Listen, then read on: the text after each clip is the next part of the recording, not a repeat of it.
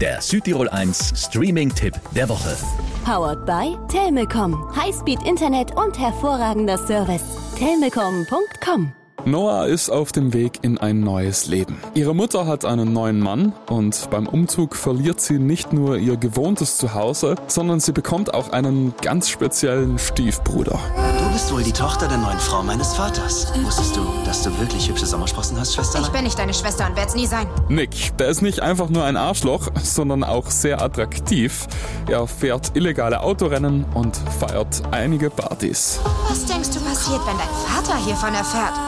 Was ist das? Ein Knoten. Ich bekomme jeden Knoten auf.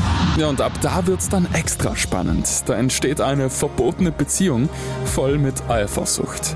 Und wenn das jemand erfährt, wird's nicht gerade einfach, das zu erklären. Aber die zwei, die ziehen sich einfach an. Das wird erst der Anfang unserer Geschichte sein. Culpa Mia auf Amazon Prime Video.